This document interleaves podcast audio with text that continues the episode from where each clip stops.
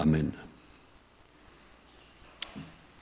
J'aimerais vous saluer tous, particulièrement la famille d'elle et les amis, les proches. Et aujourd'hui, j'aimerais vous parler d'un sujet que les agriculteurs comprennent, mais si on ouvre les yeux, on verra un peu, vous comprendrez. Vous connaissez la culture du maïs, cette plante qui est parfois détestée, mais bon, on en a besoin.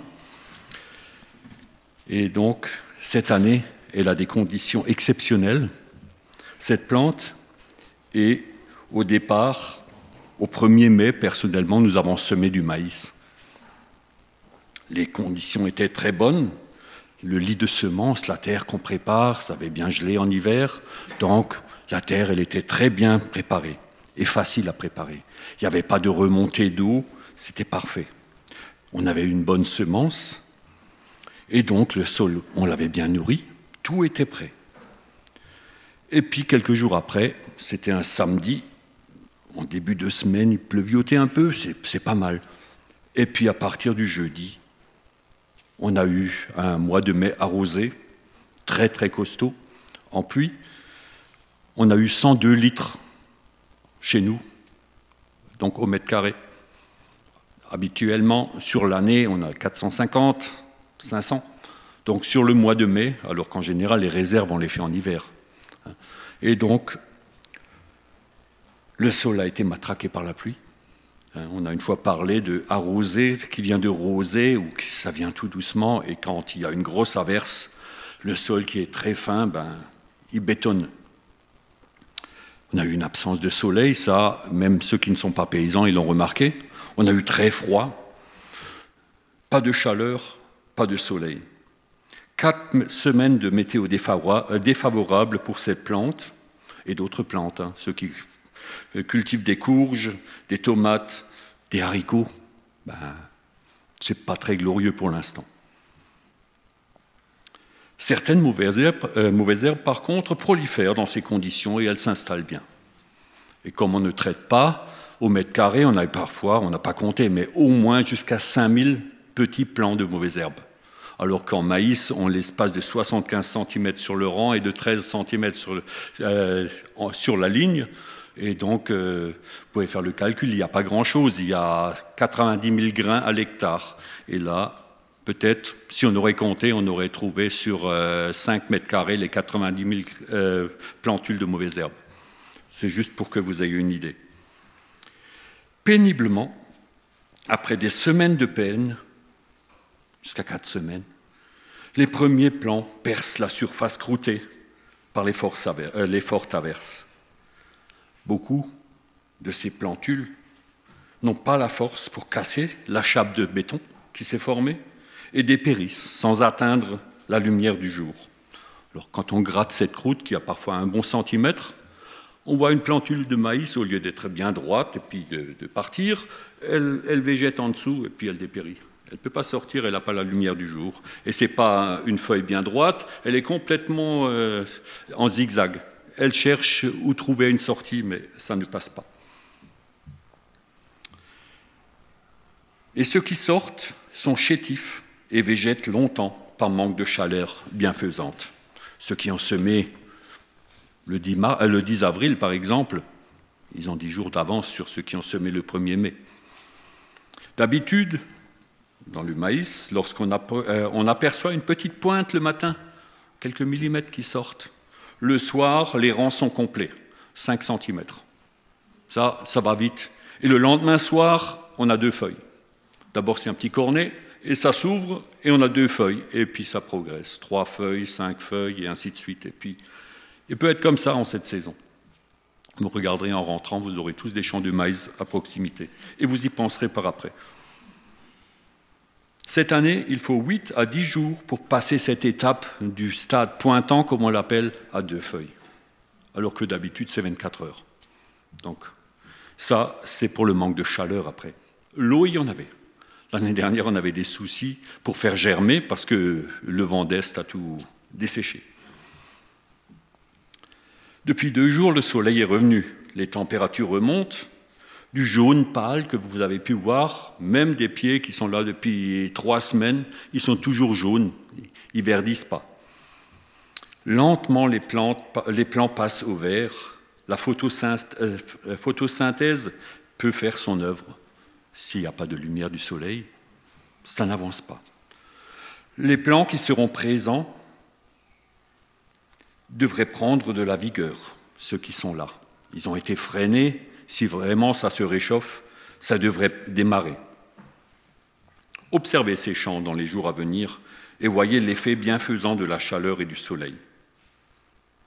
Dans 2 Corinthiens 3, 9, il est dit Vous êtes le champ de Dieu, l'édifice de Dieu. Nous sommes le champ de Dieu. Donc, nous sommes la terre où le Seigneur met ses, ses graines. Lorsque nous sommes nés de nouveau, le Seigneur a mis la semence de la vie éternelle dans nos cœurs. Comment cette semence s'installe-t-elle dans la terre de mon cœur? Dans Matthieu 13, les versets 18 à 23, c'est l'explication de la parabole du semeur. C'est l'explication, je ne lis pas la parabole. Vous donc, écoutez ce que signifie la parabole du semeur. Lorsqu'un homme écoute la parole du, euh, royaume et ne la comprend pas, le malin vient et enlève ce qui a été semé dans son cœur. Cet homme est celui qui a reçu la semence le long du chemin. Celui qui a reçu la semence dans les endroits pierreux, c'est celui qui entend la parole et la reçoit aussitôt avec joie, mais il n'a pas de racine en lui-même. Il manque de persistance, et dès que survient une tribulation ou une persécution à cause de la parole, il y trouve une occasion de chute. Celui qui a reçu la semence parmi les épines, c'est celui qui entend la parole, mais en qui les soucis du siècle, la séduction des richesses étouffent cette parole et la rendent infructueuse. Celui qui a reçu la parole dans la bonne terre, c'est celui qui entend la parole et la comprend. Il porte du fruit, un grain en donne cent, un autre soixante, un autre trente. Donc ça, c'est pour l'explication que Jésus nous donne de cette parabole. Cette parabole est une exhortation à, persévérer. Il nous est arrivé à tous de rester en bordure du chemin, du champ de Dieu, juste aux limites tiraillé par le monde, doutant parfois de la puissance de la parole du salut.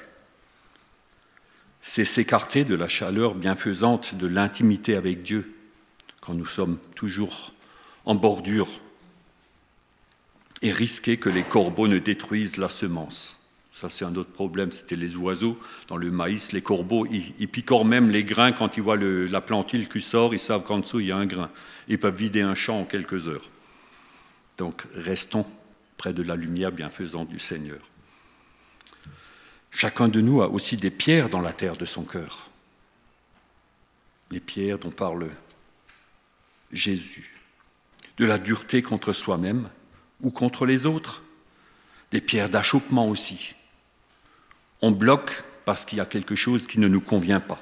D'autres nous ont fait du mal.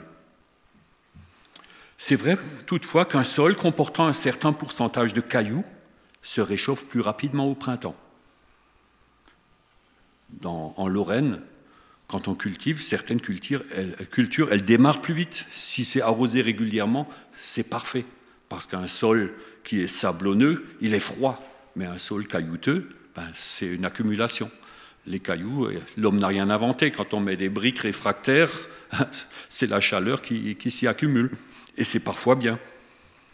C'est vrai, donc, il se réchauffe plus rapidement sous l'effet du soleil au printemps. Il permet une levée et une croissance plus rapide. Des collègues ici au Basberg, quand ils sèment, ben, il y a 100% de, de levée. Chez nous, il y a 80-90%, parce qu'il y a de la caillasse et que ça réchauffe, et au printemps, ben, ça démarre. Mais quand le stress de la canicule, la tribulation, la persécution, comme dit Jésus, arrive, le risque de dépérir sans porter de fruits est très grand. Parfois, chez le collègue au Basberg, le maïs, il est gros comme ça, deux mètres, il n'y a pas d'épi. Il dessèche avant. Ça, c'est le contre-effet. C'est une image, ça peut être parfait dans certaines conditions, mais donc l'image de Jésus, elle nous parle. Sans porter de fruits, donc. permettons au Seigneur d'épierrer nos cœurs. Parce que si nous essayons nous-mêmes d'enlever ces, ces, cailloux, on en installe d'autres. Et après, le troisième, qui sème sous les épines, ou la semence. Qui n'a pas de soucis dans sa vie? Soucis, soucis de santé, de travail, soucis d'avenir pour les jeunes et les moins jeunes, soucis de relation avec les autres. Le Seigneur sème sa parole dans toutes les terres. On pourrait dire quel gaspillage. Comme les paysans qui comptent sur l'effet bienfaisant du soleil pour réchauffer le lit de semences, il nous donne le moyen pour vaincre, pour gérer nos soucis, afin qu'ils n'entravent pas, euh, pas nos relations avec lui. Dans 1 Pierre 5, 7, il est dit Déchargez-vous sur lui de tous vos soucis, car lui-même prend soin de lui, euh, de vous. Pardon. Dans la relation avec notre Papa céleste, disons-lui tout ce qui nous paralyse, nous étouffe, comme cette semence qui se fait étouffer par les épines. Par nature, la bonne terre, la terre parfaite pour recevoir la parole n'existe pas. Le Seigneur a parlé de, quatre sortes de terre, mais dans la nature, elle n'existe pas quelque chose qui marche parfaitement, et nos cœurs non plus. Je ne sais pas. Est-ce que quelqu'un se retrouve dans le quatrième groupe, là, sans problème? Alors, je me tais.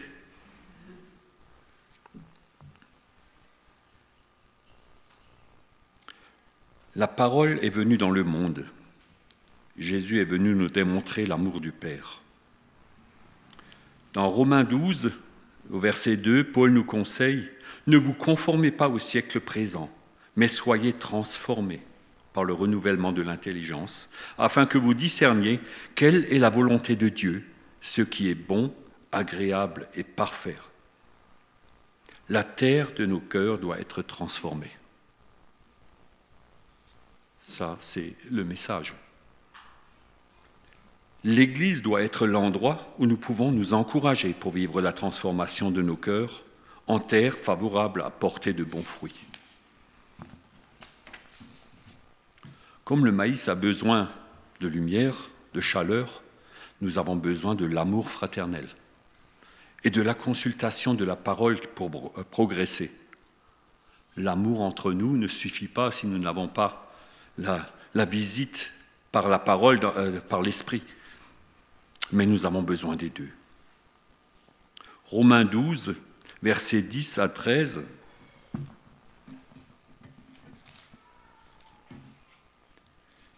Paul nous exhorte. Attachez-vous fortement au bien. Par amour fraternel, soyez pleins d'affection les uns pour les autres. Par honneur, usez de prévenance réciproque. Ayez du zèle et non de la paresse. Soyons fervents soyez fervents d'esprit. Servez le Seigneur. Réjouissez-vous en espérance. Soyez patients dans l'affliction. Persévérez dans la prière. L'amour, c'est notre chaleur. Paul parle d'affection, ce qui est le contraire de la distance. Quand nous sommes affectueux, nous n'essayons pas de repousser l'autre, mais d'aller vers lui. Il parle d'honneur, faire honneur les uns aux autres. C'est la différence du mépris ou de la médisance. User de prévenance réciproque, c'est différent que d'ignorer l'autre. Être prévenant, c'est voir ce qu'on pourrait faire de bien pour l'autre, ce qui pourrait être une fragilité pour lui, qu'on puisse l'aider, le soutenir. La lumière, c'est la parole, c'est elle qui nous donne les bonnes directives pour grandir, individuellement et en Église, ensemble. Ayez du zèle et non de la paresse. Aujourd'hui, le mot zèle, il n'est pas trop, trop d'actualité. On aime quand même beaucoup se relaxer. Soyez fervents d'esprit. Et là, ma Bible me renvoie à Apocalypse 3, Soyez chaud ou froid, mais pas tiède. Fervent d'esprit, c'est être pris par l'amour de Dieu et le pratiquer. Observer le Seigneur, c'est différent de que consommer unilatéralement, sans retour, sans fruit. Si je viens juste pour prendre et ne laisse rien en retour, ma foi ne va pas très loin. Joyeux en espérance, c'est le contraire que de s'apitoyer sans espoir de changement. Il y a des personnes qui dépriment et puis elles n'ont plus aucun espoir de changement. Et la Bible nous incite à être joyeux en espérance. Patient dans l'affliction, c'est différent que de baisser les bras lors des épreuves et abandonner. Combien parfois, quand il y a trop de poids, de disant bon là j'arrête. Et parfois il ne manque pas de grand-chose pour que le Seigneur nous relève et que nous puissions repartir mieux qu'avant. Persévérer dans la prière, sachant que le Père sait ce qui est bien pour nous et qu'il écoute et qu'il intervient au juste moment. Persévérer, c'est venir, c'est prier, même quand l'envie me manque, même quand je ne vois rien. C'est ne pas lâcher. Et nous vivons ces derniers temps ces moments de prière ensemble. Je fais la publicité là, mais c'est des moments où nous nous battons ensemble. Nous avons de plus, plus, euh, de plus en plus à cœur l'Église, les membres. Et quand on prie toutes les semaines, c'est différent que si on revient une fois par mois. Parce que là, chacun déjà, on se fait confiance.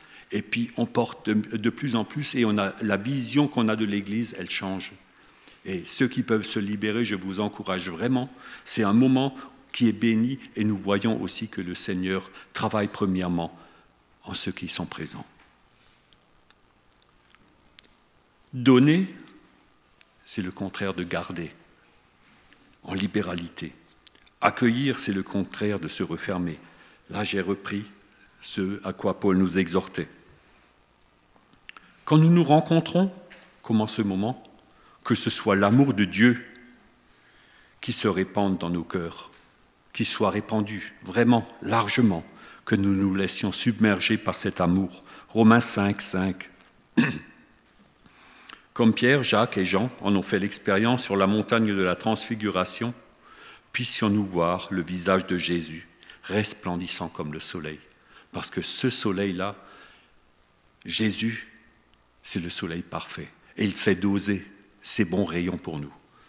Dans Apocalypse, il est dit, il n'y aura plus de soleil parce que ce sera sa lumière qui nous éclairera. Quand nous sommes conscients de la présence de Jésus parmi nous, nous nous appliquons. Quand nous sommes ensemble, quand nous parlons ensemble les uns des autres, et quand nous sommes conscients que Jésus, le soleil de justice, est là, nous nous appliquons à bénir et non pas à médire. C'est beaucoup plus simple de trouver des griefs pour les autres, contre les autres, mais nous sommes appelés à bénir et à bannir la médisance, à édifier plutôt que détruire, à encourager plutôt que décourager, à approuver plutôt que critiquer, à persévérer plutôt qu'abandonner l'Église aussi ne peut croître, porter du fruit, que si elle reste dans la lumière et la chaleur de Jésus-Christ. Travaillons toujours notre relation verticale avec le Seigneur individuellement et horizontale vers les frères et sœurs, vers le proche. Pour conclure, j'aimerais citer, citer Matthieu 13, 43. Le juste resplendira comme le soleil Amen. Nous allons encore prier. Père, nous te remercions pour ta grâce. Nous te remercions parce que tu nous connais. Tu connais nos fragilités. Tu connais nos pensées. Tu connais nos péchés. Et tu nous permets de venir devant toi à cause de Jésus. Ce matin, nous voulons te demander, Seigneur, révèle-toi en chacun de nous et que, sachant que Jésus est avec nous, nous soyons éclairés par ton Esprit Saint pour les bonnes œuvres que tu as préparées d'avance pour nous. Seigneur, bénis notre assemblée et que aussi ceux qui vont repartir, Seigneur, soient bénis par toi et que nous soyons vraiment un reflet de ta, grâce, de ta gloire. Seigneur, des outils dans ta main, utiles encore en ces temps de la fin pour glorifier ton nom et pour vivre cet amour. Sous ta chaleur, Seigneur, sous ton amour. Amen.